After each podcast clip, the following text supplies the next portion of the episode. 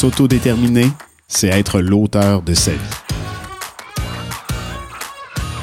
Je suis Martin Cawitt, professeur et titulaire de la chaire Autodétermination et handicap de l'Université du Québec à Trois-Rivières et directeur scientifique du programme sur l'autodétermination du Centre de formation Campus en France.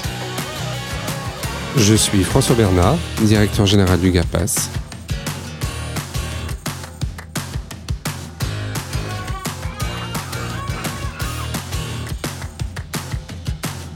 Ensemble, agissons pour l'autodétermination des personnes en situation de handicap, mais pas que.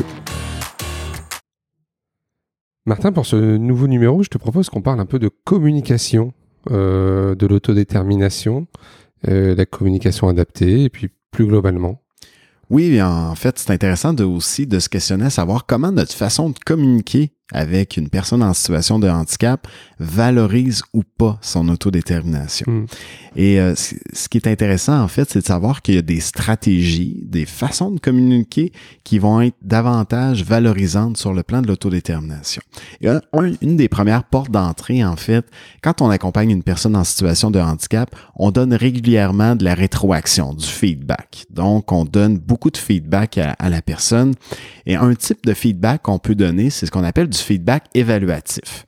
Donc, la personne est en train de faire une activité, elle est en train, par exemple, de ranger sa chambre, et là, nous, comme accompagnateurs, on se pointe dans la chambre, et là, on voit le travail qui a été fait, et là, on va dire, hey, ben là, bravo, t'as bien rangé ta chambre, c'est bien fait, je suis content de toi, voilà, euh, c'est, t'as fait du bon boulot, t'as fait du bon travail. Voilà ce que j'attends de toi. Voilà ce que j'attends de toi, et tu l'as fait, bonne nouvelle.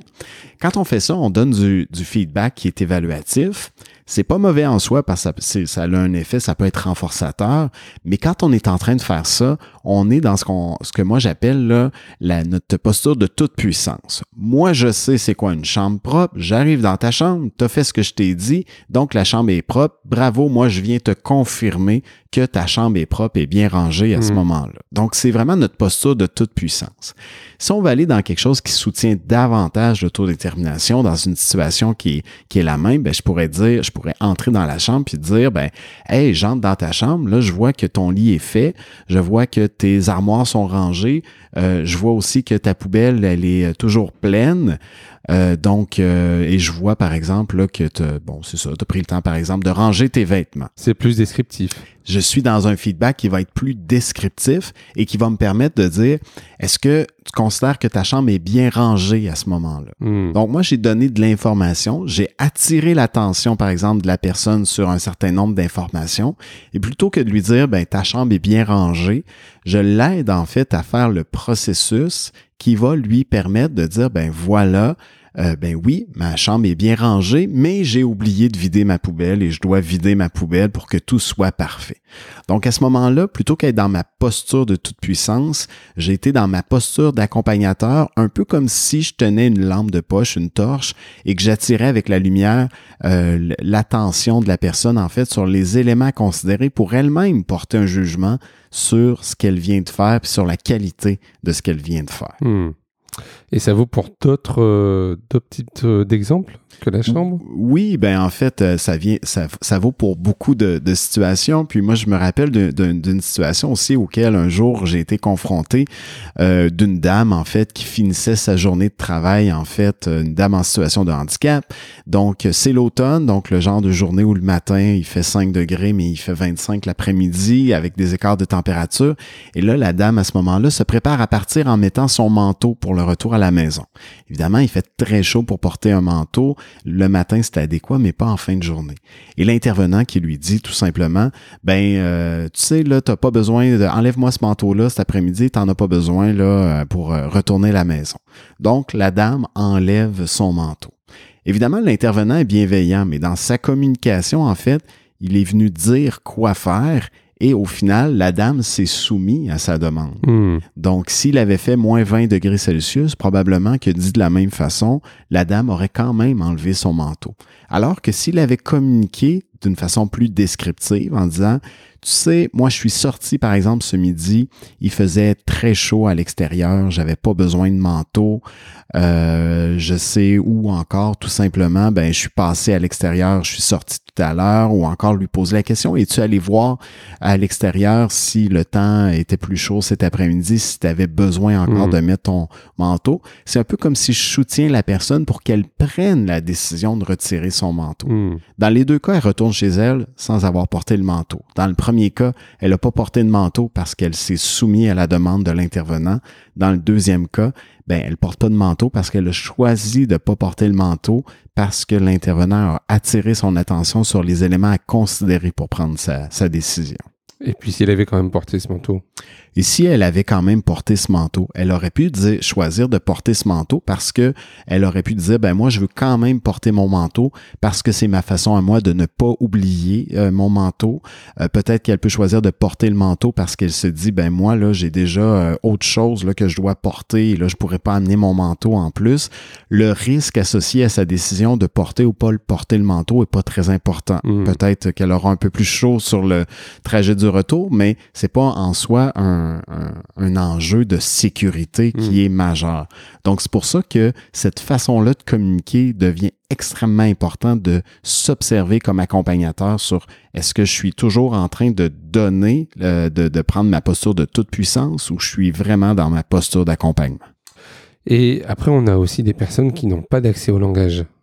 Euh, au langage oral. Comment on, peut réussir à ce qu'elles s'autodéterminent aussi, ces personnes-là? Effectivement. Puis quand on fait des enquêtes auprès des intervenants pour voir les freins à l'autodétermination, le fait de ne pas hmm. communiquer verbalement, ça fait partie généralement là, des trois, quatre raisons là, qui sont les freins les plus euh, souvent euh, répertoriés là, comme difficultés pour s'autodéterminer.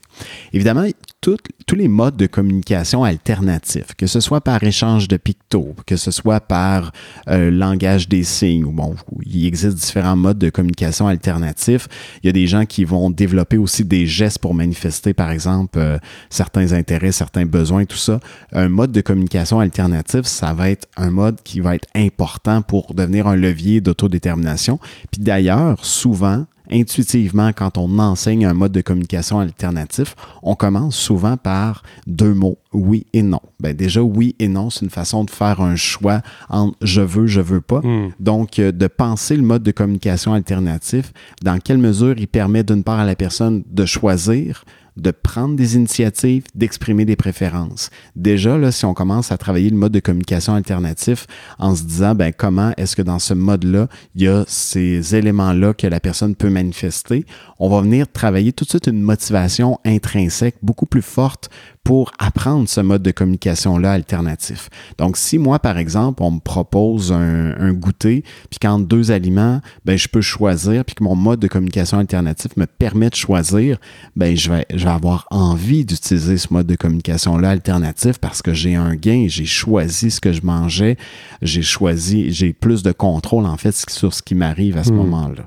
Donc, de le lier entre de lier l'autodétermination, le mode de communication, puis penser comment mon mode de communication alternatif peut me permettre de m'autodéterminer davantage. C'est un levier aussi pour avoir plus de motivation pour euh, faire cet apprentissage-là. Et là aussi, les proches sont les, quelquefois les mieux placés pour euh, informer sur la manière de communiquer de la personne. Oui, effectivement. Puis quand je pense notamment à des personnes polyhandicapées qui ont des limites mm. très importantes, autant les familles que les professionnels qui les accompagnent, moi je suis toujours émerveillé de voir à quel point ils sont capables d'interpréter un petit signe, un mm. geste, un relèvement de sourcils comme le signe de quelque chose qui est souhaité, euh, ce qui est anticipé, qui est voulu euh, par la personne.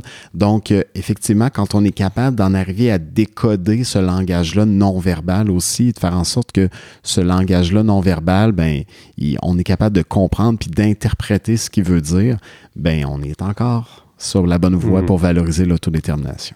Je reviens sur la manière de communiquer euh, auprès des personnes. C'est aussi une question de bientraitance, euh, de euh, s'adresser à la personne d'abord et pas forcément à la personne qui l'accompagne ou à sa famille quand on lui pose une question, de l'interpeller directement euh, plutôt que le on quelquefois quand on quand on arrive quelque part. Enfin, ouais, il y, a ces enjeux là aussi. Hein.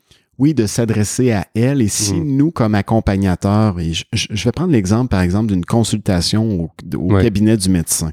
C'est sûr que si, par exemple, là, je suis un professionnel qui accompagne une personne en situation de handicap, que le médecin est là, que le médecin s'adresse à moi comme euh, professionnel plutôt que de s'adresser à la personne, d'agir comme liant vers la personne. Donc, si le professionnel euh, de la santé ou le médecin, par exemple, s'adresse à moi, ben de retourner la question à la personne, de s'assurer en fait de que le, le, le canal de communication il s'installe entre la personne en situation de handicap et par exemple le médecin.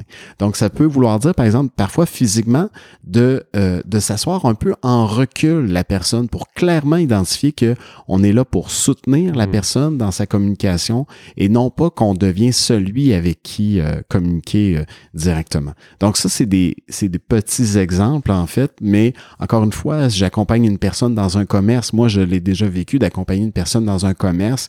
Au moment de payer, en fait, la personne que j'accompagnais, c'était une personne trisomique. On s'est adressé à moi plutôt qu'à la personne alors qu'elle était prête à payer à ce moment-là. Hmm. Ça a eu l'effet un peu de déstabiliser la personne qui ne comprenait pas pourquoi on s'adressait pas à elle. Mais à ce moment-là, c'est un frein aussi à l'autodétermination là, qui, qui émerge quand on est dans cette, euh, dans cette dynamique-là. Mm. Donc, encore une fois, on vient euh, soutenir le canal de communication entre la personne en situation de handicap et la personne à qui on doit, euh, à, à qui elle doit s'adresser là, directement.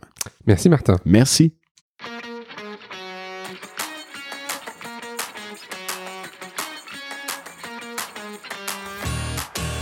Si vous voulez en savoir plus du côté de la France, contactez Campus Formation à l'adresse mail suivante contact@campusformation.org. Toute l'équipe se fera un plaisir de vous monter un programme de formation, d'accompagnement ou de conseil sur mesure. Pour le Québec, découvrez les travaux de recherche en cours de la chaire Autodétermination et Handicap au www.uqtr.ca CAH. Au plaisir Martin. Au plaisir François.